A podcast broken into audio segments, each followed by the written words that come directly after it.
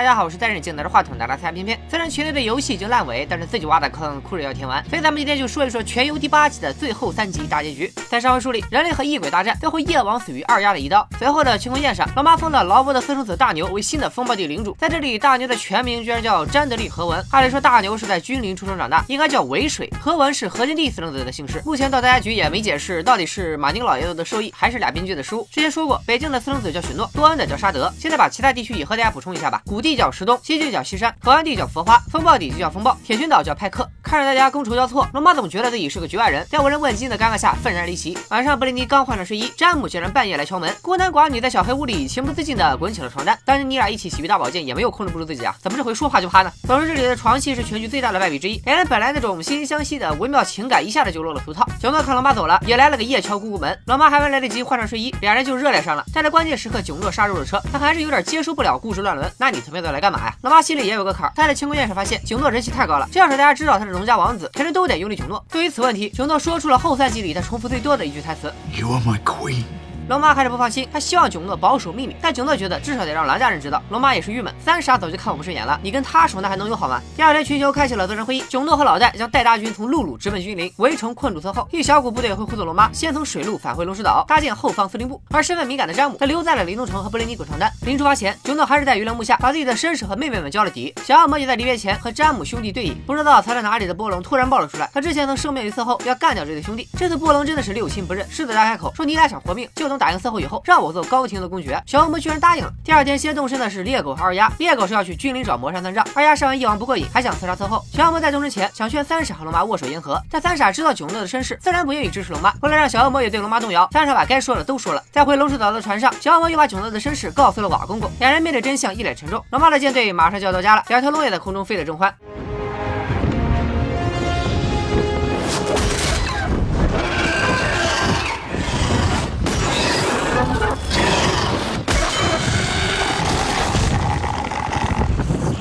原来幽轮带着舰队埋伏在龙石岛，为啥在天上飞的龙看不到家门口这么大批舰队呢？为啥情报大臣瓦贡也对此一无所知呢？别问，问我就给编剧寄刀片。幽轮给每条船都搞了一架龙奴，现在龙妈就剩最后一条大龙捉更了。作为最后三集的特效担当，他还不能杀青，杀不中龙，幽轮干脆拿龙奴射船，这种重型武器瞬间就能把船击碎。龙妈这边的精英被海浪冲到了岸边，阿黛则被幽轮的军队俘虏为人质，死了一个儿子，最要好的闺蜜也被抓了。龙妈想要血洗君临，小恶魔出了个缓兵之计，因为主力大军要半个月才到，他让龙妈先和色后谈判，但龙妈撂下一句话，谈判也行，正好色后拒绝我，我就可以有理由攻城。了，龙妈进入了复仇模式。瓦公公对小恶魔建议，干脆推囧诺为王。囧诺可比龙妈理性和冷静多了。林东城内，得知前线战报的詹姆连夜就要赶回君临。布列尼是一把鼻涕一把泪，但詹姆为了救司后去意已决。其实龙妈要灭司后本来就是板上钉钉的事儿，为啥詹姆早不去君临，非要破了人家的处才去呢？别问，问我就踹进去两脚。龙妈带着小队人马来到了君临，负责谈判的还是我方首相小恶魔，一个劲儿的劝敌方首相科本投降。科本也是很蒙圈，我们刚搞死了你们一条龙，凭啥投降啊？小恶魔又转过头劝他姐，而且还是老一套，你不为别人考虑，也得为你肚子里的孩子考考虑考虑啊！这话伺候我耳朵都听出茧子了，我就是为了孩子考虑啊，我还要让他做铁王做呢。于是尼桑黛杀青。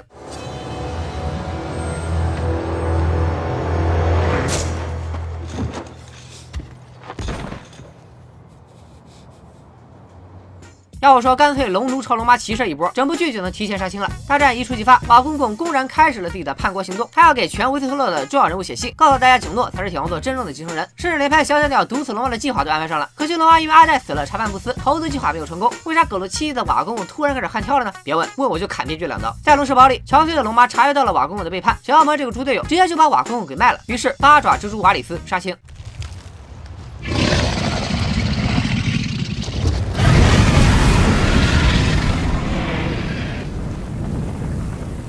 小恶魔同意了龙妈攻城，但提出如果色后敲响了投降的钟声，龙妈的部队就要停止进攻，接受投降，不能伤及无辜。龙妈不置可否，转头告诉小恶魔，詹姆要去君临找色后，在边防线上被拦了下来，现在已经下了大狱。小恶魔这下一个头两个大，他找到了最善于走私越货的老戴，请求他帮忙准备一条小船，然后他对着被关押的詹姆一顿分析，这场仗色后肯定打不赢，我给你准备了小船，你回君临等开战以后就赶紧敲钟，然后拉上色后从地道逃走，坐船离开维斯特洛。第二天大战待机，色后在君临城墙上摆了一圈龙奴，幽伦找来的黄金团在城外守卫，然而猎狗和二丫也不知道怎么着就混进。进了君临城，还趁乱和逃难的百姓钻进了红堡。赛后让百姓进红堡，主要是为了让龙妈投鼠忌器，不敢飞过来直接烧塔。看进来的人足够了，赛后让人关上了红堡的大门。这下城外的百姓炸了锅，詹姆也被关在了外面，只能先想办法去效忠。此时双方的部队都在严阵以待。烈日当空下，龙妈牵着卓公来了，在卓公华丽的走位下，几个侧身就绕到了幽轮面前，怒火伴随着龙焰，强弩灰飞烟灭，烧光了舰队。卓公又把城墙上的一圈龙弩全部轰成了渣渣。为啥之前龙那么脆，龙弩那么强，到了这集突然就来了个一百八十度大反转呢？别问，问我就为编剧吃口屎。守在大门的黄金团还在集体蒙圈，不知道发生了什么。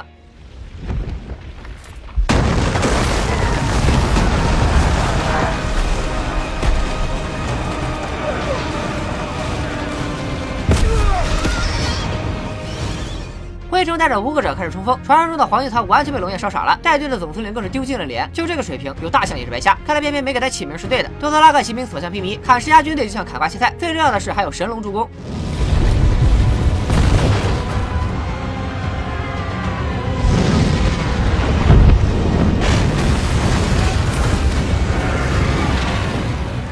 面对如尖刀一样扎进军队的敌人，世家士兵纷纷选择了扔掉武器，直接投降。全城的人都想赶紧结束这场噩梦，喊着让色后派人敲钟。大局已定，龙马也带着卓哥在城墙上歇一歇。他和色后隔城相望，彼此都一脸倔强。这时钟声终于响了，龙妈再一次飞龙在天。她这是要飞往红堡接受投降吗？这个在城市上空留下影子的片段，早在第四季第二集，布兰就因为触碰鱼拉木提前预见到了。这个画面再次出现，偏偏有一种不好的预感。果然，在空中的龙妈飞着飞着，突然就不按套路出牌。她不去说嗣后，转身烧起了老百姓。乱战之中，龙妈的战士都陷入了疯狂，连手无寸铁的妇孺也不。放过，为了拯救一位即将被侮辱的姑娘，九诺不得不拔剑刺向自己人。詹姆火急火燎的要救嗣后，他先去海边确认了一下老戴准备的船，正好红堡的地道出口也在这里。没想到幽轮突然爆了出来。按理说幽轮这个利己主义者，死里逃生以后应该驾着小船逃离距离，伺机东山再起，没想到却留在这里，一个劲的拿自己睡了嗣后这事刺激詹姆。作为回应，詹姆只能举起弹手剑拼命了。然后就是非常俗套的坏人打败好人，但没下死手，好人又残血反杀捅死了坏人。于是幽伦格雷乔伊杀青，幽伦死前还激动的大喊：“我杀了弑君者，我好棒棒哦！”吃屎！去问你，红堡此刻已经开始崩塌，在要登上嗣后所在的塔楼。时，猎狗突然劝二丫回去，他不希望二丫变成自己这样，一辈子活在仇恨里。大哥，你咋不早说啊？这一路长途跋涉的，就差临门一脚，你倒是来劝退了。再说了，咱们的夜王终结者二丫，怎么可能听你的话就那么回回去了呢？Thank you。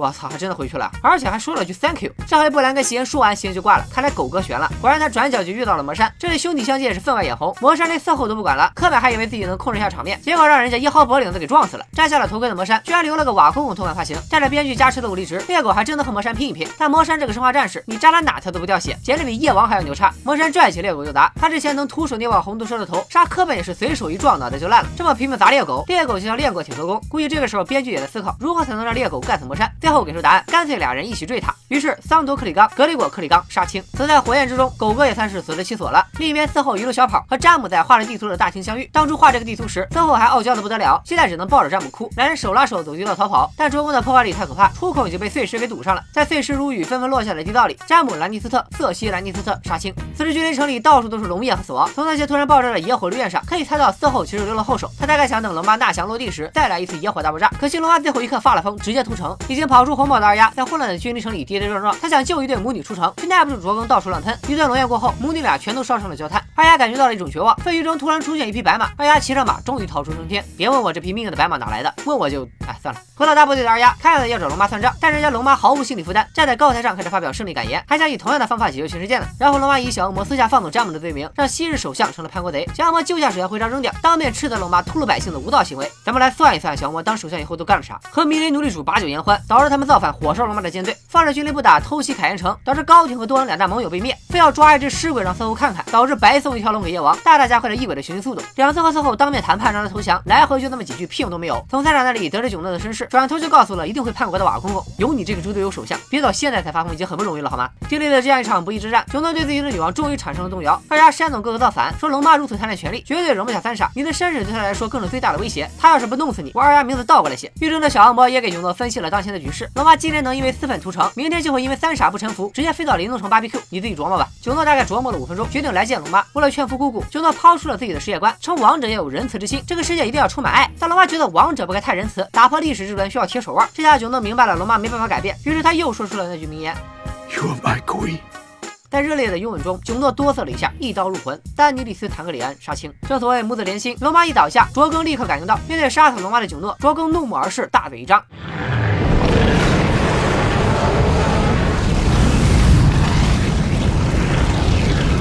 看来全剧后三集最清醒的是卓更，他明白龙妈的死错不在囧诺，而是贪慕权力的必然结果，于是就对着那个代表权力的狗屁铁王座一顿猛喷，烧到下面给他老妈了。烧完了铁王座，卓更也没搭理囧诺，抓起龙妈的尸体就飞走了。龙妈死了，小恶魔也就重见天日了。他把灰虫压到了龙穴，台上坐着的这几位都是活到最后的幸运儿。灰虫把小恶魔带到他们面前，是想要在他们的见证下把这个罪人绳之以法。而失觉的囧诺也被灰虫关押了起来。小恶魔这时终于智商重新站上高地了，他对着灰虫来了一句：“你算哪根葱？一介武夫，没资格审判我这个前首相，那谁有资格呢？”小恶魔环视一周，兄弟们，不如你们几个举手选一个新王，让他来决定我的死活。在这种随意的气氛下，图利家族的艾德木很随意的出来想参与竞选，在大家很随意的耻笑声中，艾德木又很随意的坐下了。小恶魔最后用更随意的提议，干脆推举布兰为王。他的理由是金钱和暴政不能带来大团结，只有一翻白眼就能看到各种故事的布兰能。大哥，人家布兰都成半仙了，怎么可能还稀罕你这个破王位呢？Why do you think I came all this way?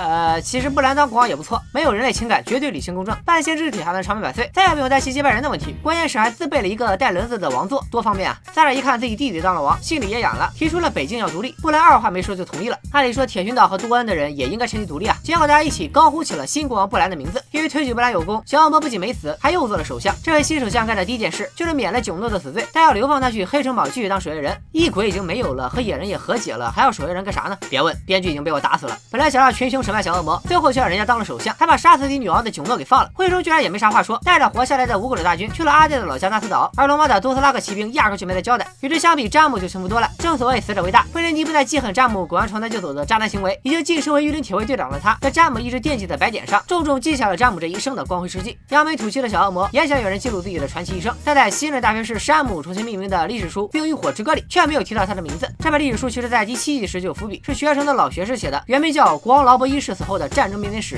历史书里不提小恶魔也对，他竟然让波隆这个唯利是图的雇佣兵当了国家的财政大臣。整部剧的最后，二丫坐船去了属于未知地带的西方，一代无面者这下要当海贼王了。同一时间，他的姐姐难得智商一直保持在线的三傻，则在临冬城加冕为女王。囧诺则和好基友红胡子带着野人们来到了长城以北开荒。